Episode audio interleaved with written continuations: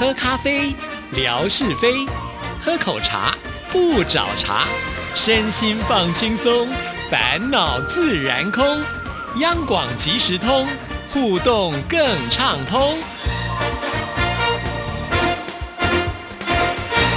亲爱的听众朋友，大家好，欢迎收听今天的央广即时通，我是谭志毅，很开心文哥来了，文哥你好，Hello Hello，志毅还有所有央广即时通的听众朋友，大家好，收听央广即时通，生活好轻松。今天文哥来呢，我就呃要占用他一点时间哈。比较特别的是，因为呃二十二号刚好是小雪，二十四节气当中的小雪啊，对，是是。那我们景斌先生早早就把这样子的一个内容告诉我们了啊，他的生活美学之万事万物的由来。不过呢，因为二十二号是星期日，我们没有央广即时通的节目。那往前推一天呢，二十一号礼拜六也没有，不好意思啦，就要占用文哥的时间了。这个这个绝对就说不上。不好意思，而且是非常开心的一件事情啊！因为，呃，景斌一来，这吴瑞文就要退路，因为他的声音实在是太漂亮了，那个浑厚的啊。纯粹是雄性的这个声音，这是一方面是如此啊，这已经不用再多说了。那另外一方面呢，他谈的是有关于节气的这个话题。呃，有时候会觉得说啊，这个节气这种东西呢是老掉牙的，确实老掉牙。早在汉朝的时候，大概两千两百年前左右吧，啊，就已经开始有了人类对于这种大自然的观察。这个天呐，老天爷啊，它运作呢像一个健康的人一样，天行健啊，那么像一个勤劳的大自然。始终呢，就是在这样一个二十四节气的运行当中。虽然说这个两千多年呢，节气有从呃过去呢比较少的一个格数的计算，比方说啊八个节气啦，十二个节气啦，再慢慢慢慢扩充到二十四个节气，那是因为人对于大自然的观察更精密了啊，所以呢他就把每个刻度、每个名称的把它建构的更为完备一些。但是不管怎么变化，人。两千多年来都逃不过大自然的这个舞台当中活动，所以我们确确实实应该对于节气，就算是一般性的了解也很重要。在过去的时间里头，我也跟大家讲说，这个二十四节气有个口诀，怎么去念诵。啊，从春天开始，春夏秋冬。那春天就春雨惊春清谷天，然后呢，夏天呢就是夏满芒夏暑相连。那秋天呢就是秋处露秋寒霜降。这每一个单词呢都涵盖了下面一个名词。好，现在到了冬天，我主要是要讲冬天的，不是卖弄了啊。冬雪雪冬小大寒 啊，冬雪冬就是立冬啊，立冬开始了。雪雪呢，就是小雪啊啊！但是就台湾来说，不管是大雪小雪，我们通通看不到，不会下雪。这是因为纬度的。不同是那在过去呢，老祖先在设计这个节气的时候，大概就在黄河流域的这一带呢，去观察整体的大自然的一个变化，所以它不见得能够涵盖的那个经纬度的范围那么样的宽广，但是呢，相差其实是无几的啊，还是在这样的一个四时节后运作当中。所以，亲爱的听众朋友，我们一方面呢是借由呃这个景兵的归纳导引，我们了解说啊，那现在走入这个节后。你你在这个认知上呢有所体会之后呢，你要用你的皮肤、用你的五官、用你的触感呢去感受这个节气的一个变化，那你就跟大自然融合在一起。人是要跟大自然，要循着大自然走的。那如何循着大自然走呢？就是要听听景斌的节气介绍。我本来想说听你讲完，你不用听他介绍了吗？赶紧把时间给景斌先生。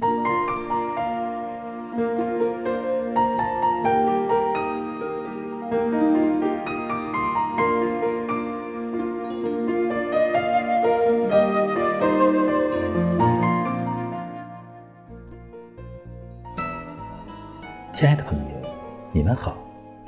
央广即时通，有你，有我，有爱，乐融融。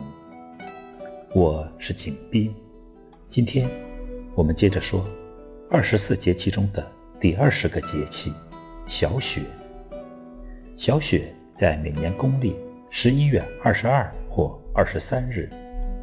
小雪是反映气候特征的节气，古籍。《群芳谱》中说：“小雪气寒而将雪也，地寒未甚而雪未大也。”这就是说，到小雪节气，由于天气寒冷，降水形式由雨变为雪，但此时由于地寒未甚，故雪下的次数少，雪量还不大，所以称为小雪。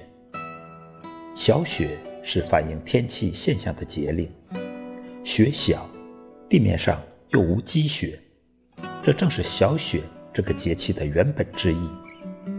小雪和雨水、谷雨等节气一样，都是直接反映降水的节气。小雪节气，东亚地区已建立起比较稳定的经向环流，西伯利亚地区常有低压或低槽，东移时会有大规模的冷空气南下。我国东部会出现大范围大风降温天气。小雪节气是寒潮和强冷空气活动频数较高的节气。小雪节气不是一定下雪，而是说小雪时节气温下降，温度降到了可以下雪的程度。但是由于地表温度还不够低，就算降了，雪量也会很小，甚至没有。所以这天是否会降雪，还要看。当下的天气情况，小雪的到来，意味着冬季降雪即将拉开大幕。节气中的小雪与天气的小雪无必然联系。小雪节气中说的小雪，与日常天气预报所说的小雪意义不同。小雪节气是一个气候概念，它代表的是小雪节气期间的气候特征。而天气预报中的小雪，则是指降雪强度较小的雪。中国古人根据对大自然的观察，将小雪分为三候：一候，红藏不见；二候，天气上升，地气下降；三候，闭塞而成冬。意思是说，此时彩虹不会出现了，万物失去生机。天地闭塞而转入严寒的季节。亲爱的朋友，感谢您收听二十四节气的小雪。支持谭志毅，你的心情更美丽。再见。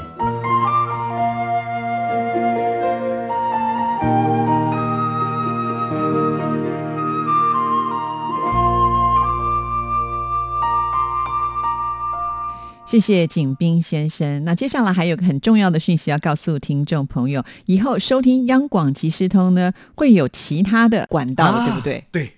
我觉得刚开始我们在建构央广即时通的时候，很谢谢许多的好朋友，尤其这当中还是要提到他。虽然老是提到他频率太高了，也不太好啊。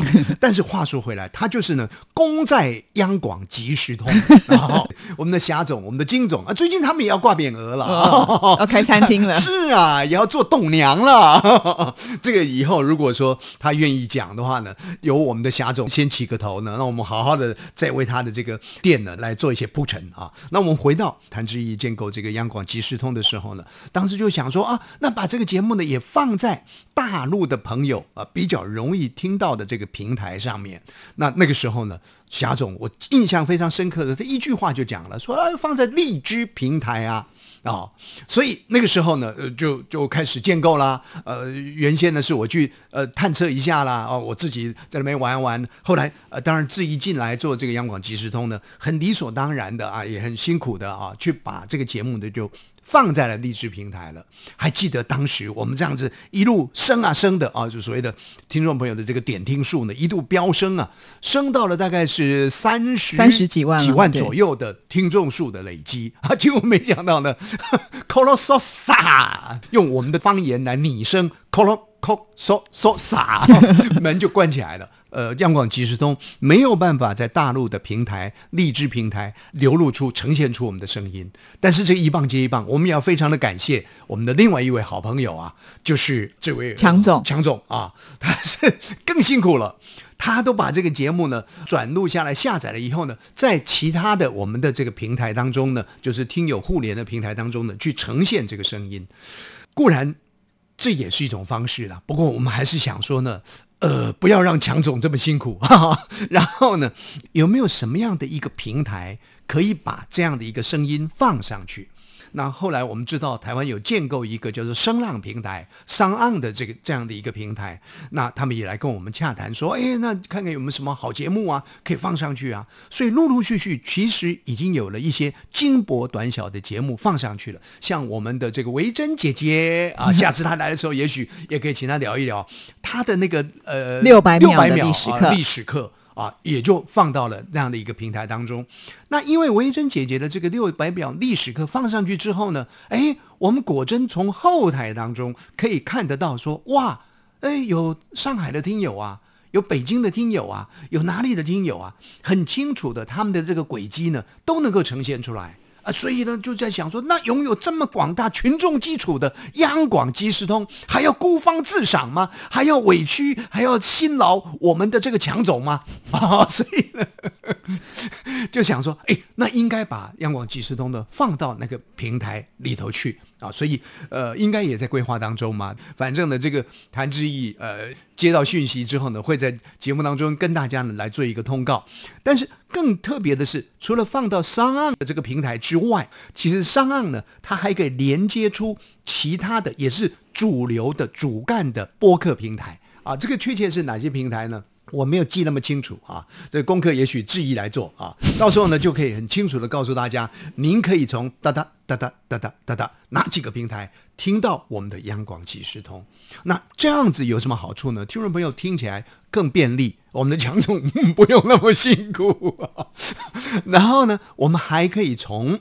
因为数据呢，就等于是在台湾的这个平台当中嘛，我们可以从平台当中清楚的看到，哦，原来北京的听友呢特别喜欢我们夏哥。啊，原来呢是上海的听友呢特别喜欢我们维珍。啊，原来呢不管上海、北京呢都喜欢吴瑞文，我我们就就比较会有一种就是说，呃，回到比较。具体的网络时代的东西出去之后，然后呢回馈是如何，我们可以具体的掌握。那谭志毅呢，在设计节目上面呢，就可以更落实听众朋友您的这个需求的。所以呢，亲爱的听众朋友，等到这个讯息出来之后，一定要去试试，到底那些平台您方不方便进入？如果方便的话，除了央广即时通之外，其实还有好多的这个。次要性的节目，不能这么说。还有好多有特色的节目，央广的节目在里面。那反正就是让朋友有更便捷的平台，然后呢，把谭志毅呢推上公平竞争的平台。不能老是在夜市听，对不对？好啦，那像我们笑得这么开心，就要问一下，如果我们去爬这个圆山微波塔的时候，文哥会不会出现？因为我们现在。袁经理啦，周秀梅副理啊，哇，这两位女强人的女超人呢，都已经登上去了。所以听众朋友说，文哥嘞，文哥在哪里嘞？呃，我想了，这个还是要再肯定一下我们的这最美丽的主持人谭志毅小姐了啊，因为她开始发想啊，除了是元宵什么特别节目，我这个没有发想，我一直都不想上去，不知道是谁跟我说要我去爬圆山微波塔的。哎，他现在。发展到户外去，而且有意义的户外。圆山微波塔就是听众朋友，您用传统广播听我们的节目，一定要连接的一个呃讯号塔啊。那可是呢是在高山上，海拔呢可能是呃几百公尺啊。我上次讲六七百公尺，没有那么高，没有那么高。我查了一下，好像在一百多，一百哦，晕倒了，一百多公尺，这算什么呢？啊，总而言之，就是好准备要开这样的一个直播啦。呃，质疑呢？你说他平常在这个平面平地，哈 哈你说呢？这试播一下啦，啊，如何的？哎呀，还 OK 啊？可是要上山，就算是只有两百公尺的高山呢，他也还是必须要呢做一些锻炼呐啊！但是还是要咬着牙啊，不，还是要挥汗而上啊！所以呢，那一天呢，呃呃，谭志毅啊，特别跟我们的几位主管同仁呢，也到山上去准备要进行测试。啊。那我就觉得很非常肯定的是，像呃我们的这个节目部的经理袁碧文小姐啦、副理啦、周秀梅小姐啦，哎呀，他们都一马当先呐、是不是一马当先？没错嘛，真的真的很会爬嘛。结果他们呢，呃，也陪着志毅上去，因为在高山上，毕竟整个讯号状况如何，志毅的设想是对的啊。哇，不要呢，这个放的烟火呢，好像轰轰烈烈的，这个上去之后呢，很快就断线了，然后听众朋友呢就扫兴了，这也很糟糕啊。所以那一天呢，他们其实先去踩了线。其实袁碧文经理呢，他有呃召会我。他说啊，哎，这个吴瑞文啦，你要不要上来一下？要不要跟着一起走一走啊？哦，我就，我就跟他讲说，哇，公文一大堆啊，所以我真的没有那种，我要保留体力啊，看公文呐、哦，所以我们就没办法上去了，你们上去就好了。所以呢，我这一推二六五呢，把那一天的踩线这个任务呢给推掉了。不过刚刚志毅问我了，果真呢，这个等于说正式要直播的时候呢，我去不去呢？哎呀，你就知道我这种人呢，最爱出风头了。我就我最担心呢，万一风头呢被我们这个张志勇总台长抢走了，或者是被什么黑马抢走了，我就很害怕。所以呢，拼了老命呢，我也会跟上去的。哦，太好太好了！因为我们昨天在想说，呃，上次文哥就在我们节目当中讲说，以前天天都上去，我们想看看他的腿力到底有多好，是真的吹嘘呢，还是有锻炼过的？我想呢，这这个主角啊，主角呢就是这个谭志毅了，跟我们张正总台长了。那么我们其他周边的这些人呢，你你说一路同行啊，这 两个人爬山呢，有什么意思呢？哎，对不对？我已经设想好了。啊组成一个团队，对啊，就是一个团队，而 且呢，我的那个直播棒就叫做接力棒。哦。因为你想想看，要边爬山边讲话，因为我们人会喘嘛，哈，那我一定没有办法这个从头到尾能够做得很好，所以这个时候的重任呢，就交给体力好的人。哎，比如说第一棒我们总台长啦，先来谈一谈啦，啊，接下来我们要交棒给袁百米啊，再交给我们秀梅超人啊，然后是。这个文哥什么之类。每一个人帮我们介绍一段。多精彩跟丰富啊！我突然又觉得这个哈，要是突破不了二十万的话，都是我长官的问题。OK，您看看这谭志毅笑得这么畅快，我不晓得他在嘲笑谁。我觉得那个肩膀上的重担已经有长官们去顶了，我一点都不担心啊。其实啊，你这么一讲呢，我倒也想，哎，这蛮有道理的啊。就是不管他的这个呃山高呃到底有多高，毕竟还是一座山嘛，哈，也是蛮辛苦的，而且也是一段历程的。其实呃，认真爬起来呢，还真的是会爬得汗流浃背啊。那就女女女生来讲呢，香汗淋漓了啊。那这样一一段过程当中，如果说能够交替轮流的啊，在那一个段落当中呢，做一些个呃这个表现，也让这个声音更丰富啊，也让这个话题内容更多元。那我就想到了我们的周秀梅副理呢，经常嘲笑我，他说呢，哎呀，这个吴瑞文呐、就是故作有学问。啊，每次呢到了什么地方呢，或者做了什么事呢，啊，他就会呢，好像讲一段诗文一样啊，说呃这个诗就没有办法，啊名字里面就有文呢、哎，如何如何啊？然后他就说了，我就看他第二天还背不背得出来。我知道他有有有探子，他确实探到了我的机密。我都前一天晚上要去哪里的时候呢，赶快拿唐诗三百首出来翻啊，出来背啊。但是我觉得我乐于奉献呐、对吧？我也乐于背啊。所以我在想，如果轮到我那一段的时候呢，哎，其实我就可以把唐诗上面有关于上山啦、有关于下山啦，啊，这个诗文呢，拗口一下啊，秀个两三句，然后呢，再让我们这个身边的四九，我们的秀梅副理的，他是剪场的，就跑跑过来戳我一下，说你看看他昨天背的，然后捣乱一下，明天呢看看他还记不记得。哎，我觉得这样比较有趣啊。哇，这啊这样讲起来好精彩，变成我开始很期待我们这个直播，一定会非常的丰富，所以请听众朋友一定要锁定哦。之前呢，我们是做这个试播哈，所以呃效果没有这么的好，但是我相信经由我们知道问题以后，我们就会去解决。希望在这个正式试播的时候，一定要请听众朋友来看。我们文哥呢，准备要卖弄学问了啊、确实是卖弄啊。那我觉得呢，我们到圆山微波站去登到圆山啊，这个登高远望啊，其实呢也把那种祥和之气啊，那种浩渺的感觉呢，带给每一位收音机旁、每一位这个直播现场的听众朋友啊，大家呢笑鸿鹄之志啊，哎呦，我开始念诗了。您展开您壮阔的这个人生，因为我们的登高的关系，也不可以把这种这种波动哦传递出去啊。是是是是是，哇，我已经觉得好像可以超过二十万。好，谢谢文哥。谢谢，拜拜拜拜